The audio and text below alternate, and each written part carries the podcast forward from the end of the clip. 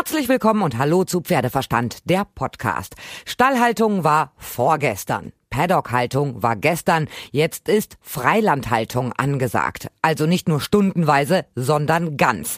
24 Stunden, rund um die Uhr, 365 Tage im Jahr sind die Pferde draußen in der freien Natur. Wind und Wetter ausgesetzt, aber nicht sich selbst überlassen. Ja, das gibt es, nicht nur im Ausland, sondern auch bei uns in Deutschland.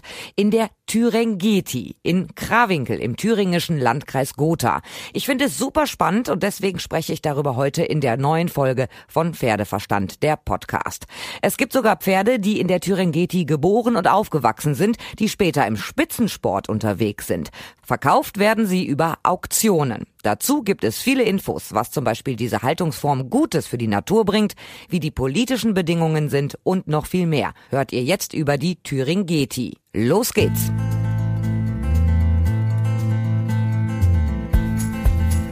Heinz Blei kennt sich da perfekt aus. Er ist nämlich der Chef von dem Ganzen. Wo ist die Thüringeti?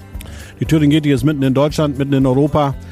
Krawinkel heißt der Ort und Oberhof ist der Nachbarort. Die meisten kennen dort die flinken Skijäger und das beflügelt auch unsere Pferde, dass man flink und schnell durch die Landschaft muss. Also normalerweise werden Pferde gehalten tagsüber in der Box oder auch auf der Weide, zumindest in geordneten Stallverhältnissen, sage ich jetzt einfach mal. Warum leben die bei Ihnen frei? Ja, weil sie bei uns Landschaftspfleger sind. Wir haben ein Gebiet von zweieinhalbtausend Hektar. Zweieinhalbtausend Hektar? Jawohl, zweieinhalbtausend Hektar. Und auf diesen zweieinhalbtausend Hektar sind sie dafür da, dass sie die Landebahn für Schmetterling und Käfer immer schön sauber halten und dass sie das Buffet immer bereiten, weil sie scheißen und äppeln überall hin. Das ist für Insekten die Quelle und sie beißen immer an den Sträuchern ein wenig rum, wo der Saft rausläuft und dann können die Insekten exzellent leben. Wie sind Sie denn dazu gekommen, die Pferde dort wild zu halten? Haben Sie irgendwann mal vergessen, die Boxen zuzumachen oder wie ist das entstanden? Nee, ich bin von Haus aus faul, der faulste Bauer in Thüringen und wir haben ein EU-Programm, was das unterstützt. Unterstützt natürlich äh, die Biodiversität, die Artenvielfalt. Und deswegen haben wir unser Land zur Verfügung gestellt, es extensiv zu bewirtschaften. Und wir leben das, was Greta uns Fridays for Future vorlebt. Und wie viele Pferde laufen da frei rum? Es laufen da um die 700 Pferde, es laufen da um die 700 Rinder. Und dann haben wir noch ein paar Schafe, ein paar Ziegen und ein paar Esel, die so die Randgebiete sauber halten. Und die vertragen sich alle ganz gut, weil da sind ja Hengste dabei, Stuten, alles gut? Wir haben natürlich die äh, Pferde, vor allen Dingen die Sportpferde, so ein bisschen sortiert nach Springen- und Dressurstuten. Und dementsprechend haben wir auch Hengste. Bei uns auf der Website agrar-krawinkel alles schnell zu sehen oder Thüringeti eingeben. Und äh, Zanders Heide betreut uns als Zuchtbuch. Das ist ja für uns ein gutes Zeichen, dass das weltbeste Zuchtbuch uns in dieser Thüringeti beim Naturschutzprojekt begleitet. Naturschutz ist ja im Moment ein Thema, was enorm boomt. Ähm, guckt denn jemand auch nach den Pferden? Bei 700 Pferden, da kann ja immer mal sein, dass sich einer verletzt. Wird da auch regelmäßig nachgeguckt? Ja, wir haben die Verpflichtung sogar vom Gesetz her, täglich unsere Tiere zu kontrollieren. Wir haben zwei Ranger, die das machen.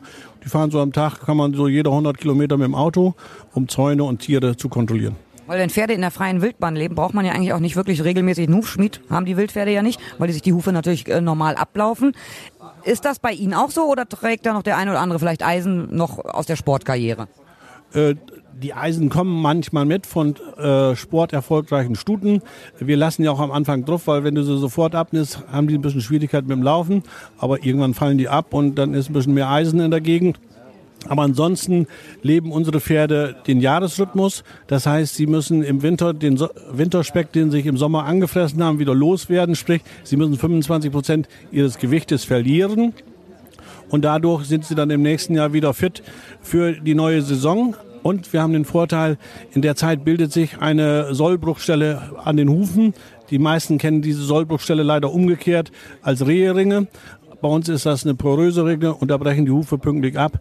Ich sage mal, nicht mal ein Prozent der Stuten und Pferde müssen wir nachhelfen, damit die Hufe auch dann so aussehen, dass der Tierschutz und die Veterinäre damit einverstanden sind. Es kann ja mal sein, dass ein Winter relativ hart ist. Werden die dann zugefüttert oder auch nicht? Die werden dann zugefüttert. Äh, sie kriegen immer Zugang zu Stroh. Und wenn äh, das Heu am Stiel weggefressen ist, dann geben wir natürlich auch ein bisschen Heu dazu. Wir haben immer offene Wasserstellen und äh, die sind etwa so immer einen Kilometer weg von, äh, die Futterstellen sind etwa einen Kilometer von der Wasserstelle weg, dass die auch laufen müssen, damit äh, die Hufe auch klein werden.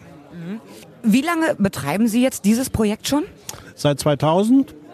Das heißt, die ältesten Pferde sind jetzt 19 Jahre alt, die sind also wahrscheinlich in ihrem Leben nie in normaler Stallhaltung gewesen. Die älteste Stute, die aus dem Springsport kommt, hat jetzt mit 25 ihr sechstes Fohlen gekriegt. Wie funktioniert das denn, wenn ich Sportpferde habe, die ja natürlich die klassische Stallhaltung kennen und den Turniersport kennen? Wie kriegt man das hin, dass die auf einmal wild, äh, ja, wild leben? Ja gut, die musst du einbürgern. Und zwar, äh, wir kennen das ja mit dem Einbürgerungsgesetz mit unseren ausländischen Gästen. Also man gibt ihnen erstmal kleine Koppeln und tut ein paar äh, Pferde dazu, die das schon kennen. Und dann werden die, wenn man sieht, das funktioniert, dann wird die Koppel immer größer, wo sie hinkommen. Und dann irgendwann müssen sie auch dahin, wo die Hengste sind, mit denen sie angepaart werden sollen. Sind das denn dann ausrangierte Sportpferde, äh, alte Sportpferde? Meistens äh, Sportpferde, die eine Verletzung haben und wo dann keiner Zeit hat abzuwarten, bis die wieder fit sind. Ja, dann kommen die zu uns und dann haben sie ein nettes, ordentliches Leben. Und hat es da schon mal Probleme gegeben, dass das ein oder andere Pferd gesagt hat, oh nee, ist hier irgendwie nicht so meins, ist zu unruhig, gewöhnt sich da nicht wirklich an? Gab es da schon mal irgendwas? Ja klar, hast du auch da Probleme und äh, aber damit musst du umgehen. Manchmal kann man helfen und manchmal kann man auch nicht helfen. Oft ist das Problem der Leber, wenn die nicht mitmacht, dieses Hoch und Runter äh, Winterspeck drauf, Winterspeck runter, äh, dann muss man sich verabschieden. Ähm, wie ist denn die Resonanz? Also es gibt ja ganz viele Leute, die sich bei Ihnen informieren, sich das auch angucken, über die Internetseite sich Informationen ranholen. Sind Sie jetzt Vorreiter? Haben das schon viele nachgemacht? Wir sind auf jeden Fall äh, im Trend. Und es kommen immer mehr, die das äh, in ähnlicher Form weitermachen. Und wir laufen auch Werbung dafür. Und wir sind auch politisch unterwegs, dass diese Art der Landbewirtschaftung um sich greift, weil dadurch können wir den Wasserhaushalt und den Kohlenstoffhaushalt gut regeln. Und äh, schlaue Leute haben uns ausgerechnet, dass wir für die Gesellschaft zurzeit äh, da einen Wert bringen pro Hektar und Jahr zwischen 5.000 und 8.000 Euro. Und wir sind der Meinung, dann soll die Gesellschaft uns doch 1500 Euro davon abgeben. Und wenn ein Drittel der Fläche in Deutschland ähnlich bewirtschaftet werden würde, hätten wir keine Probleme mit Wasser und Kohle, was natürlich so Industrieunternehmen nicht so gerne sehen, weil dann können sie kein Ding verkaufen. Aber bei uns gäbe es das in der Natur kostenlos. Sie haben ja nun Stuten da laufen und auch Hengste laufen. Das heißt, irgendwann, die Natur hat es so vorgesehen, kommen Fohlen auf die Welt. Können Sie beeinflussen, welcher Hengst welche Stute bedeckt? Ja, wir haben die äh, Areale eingeteilt und Springstuten sind auf der Springstuten und da kommt noch ein Springhengst dazu und bei den Dressurstuten ist es ähnlich. Und wir können nicht äh, immer sicher sein, dass nicht mal so eine Stute über den Zaun springt, weil der andere mir lieber gefällt oder umgekehrt. Äh, wir lassen alle äh, Nachkommen DNA analysieren und danach wissen wir, wenn der Pass gedruckt wird, welches Pferd welche Eltern hat. Und wie hoch ist Ihre Trefferquote? Also von Fohlen, die dann gesund auf die Welt kommen? Ja, wir liegen so bei gut 80 Prozent. Das ist aber ordentlich. Ja, wir sind auch zufrieden damit. Und äh, bei uns ist ja eine natürliche Auslese. Der Wolf ist der Trainingspartner der äh, Stutenherden. Und ah, und der Wolf hat Ihnen auch schon Probleme gemacht? Ja, was sind Probleme mit dem Wolf? Solange äh, der Wolf mir von meinen Produkten was klaut, und das Umweltministerium das bezahlt, hat er mir nichts Schlechtes getan.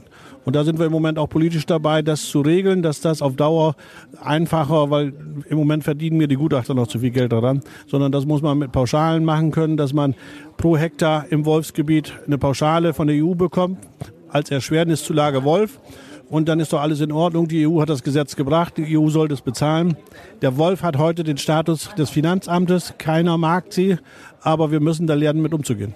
Absolut, da bin ich auch dabei. Also der Wolf gehört mittlerweile wieder zu unserem Lebensraum dazu. Natürlich habe ich aber auch als Reiterin das Problem, dass ich denke, oh nein, wenn ein Wolf ein Fohlen frisst, dann blutet ja irgendwo auch trotzdem mein Herz. Äh, ich bin Landwirt und als Landwirt züchtest du Pferde, um sie am Ende zu schlachten und sie zu essen. Bei Rindern und Schweinen ist das ähnlich. Die Zwischennutzung Reiten ist etwas Schönes aber es ist halt nicht jedem gegeben. Und für mich als Landwirt ist natürlich die Geschäftspolitik sehr einfach, wenn äh, am ersten Tag das Fohlen gefressen wird und ich kriege mein Geld und es gibt keine Reklamationen, ist es das beste Geschäftsmodell. Ja, aber trotzdem Pferde essen, damit habe ich auch ein Problem, das könnte ich nicht. Man muss das ja auch nicht. Ich esse ja auch nicht so gern Eidechsen und Schlangen. Äh, da muss sich jeder so dran gewöhnen, was er mag. Und äh, der Wolf hat sich jetzt spezialisiert bei uns auf äh, Pferdefilet und Fohlenfilet. Und wenn er das für den Preis mag und die anderen das bezahlen, ist das alles in Ordnung. Oh, ist kein schönes Thema. Gucken wir mal auf die noch lebenden Fohlen, die den Wolf überleben. Entnehmen Sie den hinterher aus der Herde, die Fohlen, und verkaufen die weiter als Reitpferde, weil Sie kennen ja den Stammbaum? Ja, selbstverständlich. Wir machen seit sechs Jahren mit äh, Volker Rauf eine Auktion. 3. Oktober ist immer das Stichwort.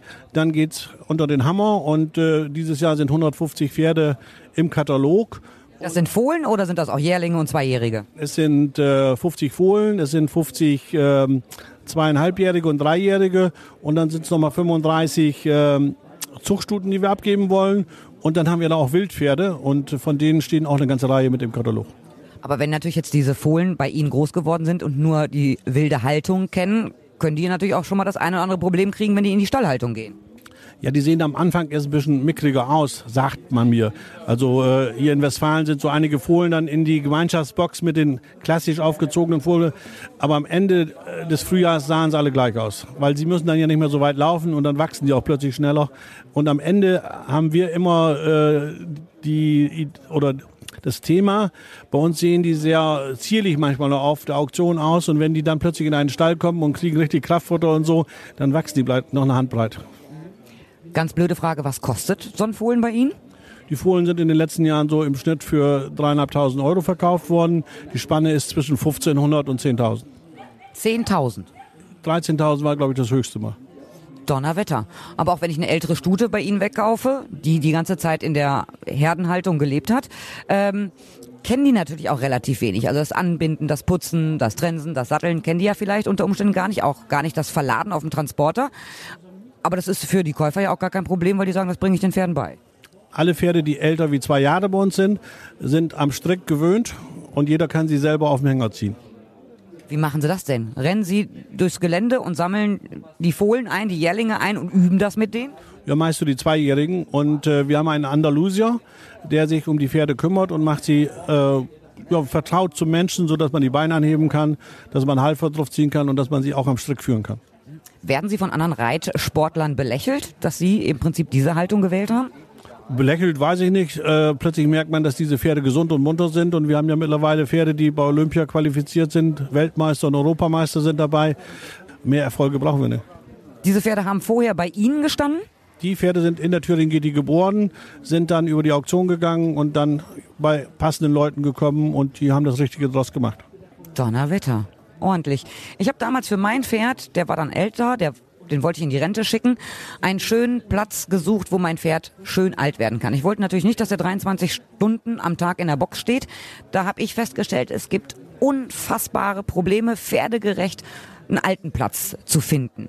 Könnte ich mich auch an Sie wenden? Ich meine, es war jetzt ein Wallach.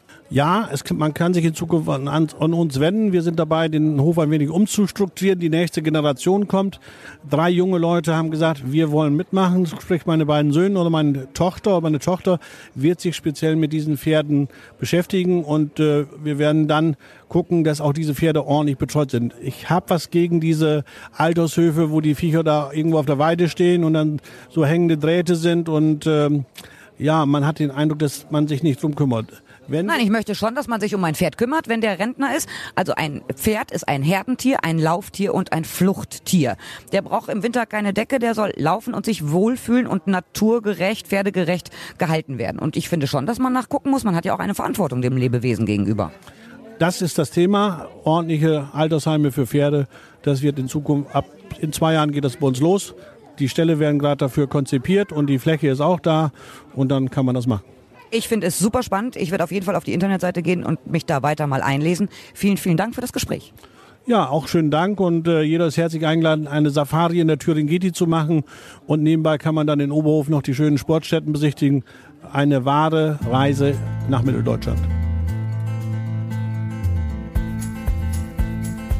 Ich hoffe, euch hat gefallen, was ihr gehört habt. In etwa einer Woche gibt es die nächste Folge. Dann geht es um eine Reitschule in der Nähe von Kiel. Da werden Kinder und Erwachsene unterrichtet im Alter von drei bis 75 Jahren auf Pferden und auch Ponys. Was macht eine gute Reitschule aus und was ist anstrengender, die Pferde und Ponys oder die Kids? Das alles und noch viel mehr über die Reitschule Stoltenberg hört ihr in der nächsten Folge. Ich hoffe, ihr seid dann wieder dabei und ihr könnt mir schreiben über pferdeverstand@podcastfabrik.de über die Facebook-Seite oder über Instagram. Ich freue mich auf das nächste Mal, wenn es wieder heißt Pferdeverstand, der Podcast.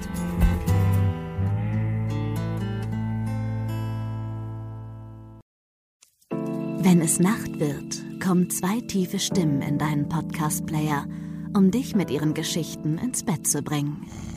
Rote Bar ist dein Einschlaf-Podcast zum Einkuscheln und Wegschlummern. Ich hatte mal eine Freundin, wenn wir zusammen im Urlaub waren, dann ging sie in den Pool und dann guckte sie mich an. Ah, oh, ich habe schon gemacht. Ah. Dann ins Meer. Ah, oh, ich habe schon gemacht. Und die machte immer direkt überall ins Wasser rein. Was war sie für eine Rasse? Ein Collie oder? Eine Blondine. Hör ihn zweimal, dreimal, zehnmal und schlaf immer wieder dabei ein. Tim und Matze brummen dich zur Late Night in den Schlaf.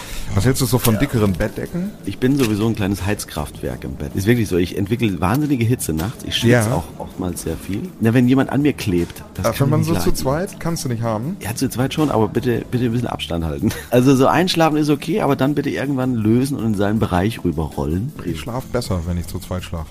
Ich glaube, es ist Gewohnheit. Das kann sein. Ich glaube, wenn man sich ein halbes Jahr hinter seinen Chef legen würde, dann würde man den von heute auf morgen vermissen. Das ist so ein bisschen wie das Stockholm-Syndrom. Kennst du das? Wenn der Entführer ja, von einem lässt, dann vermisst man den. Schöne Träume mit Rote Bar Podcast, dem entspanntesten Podcast in Deutschland.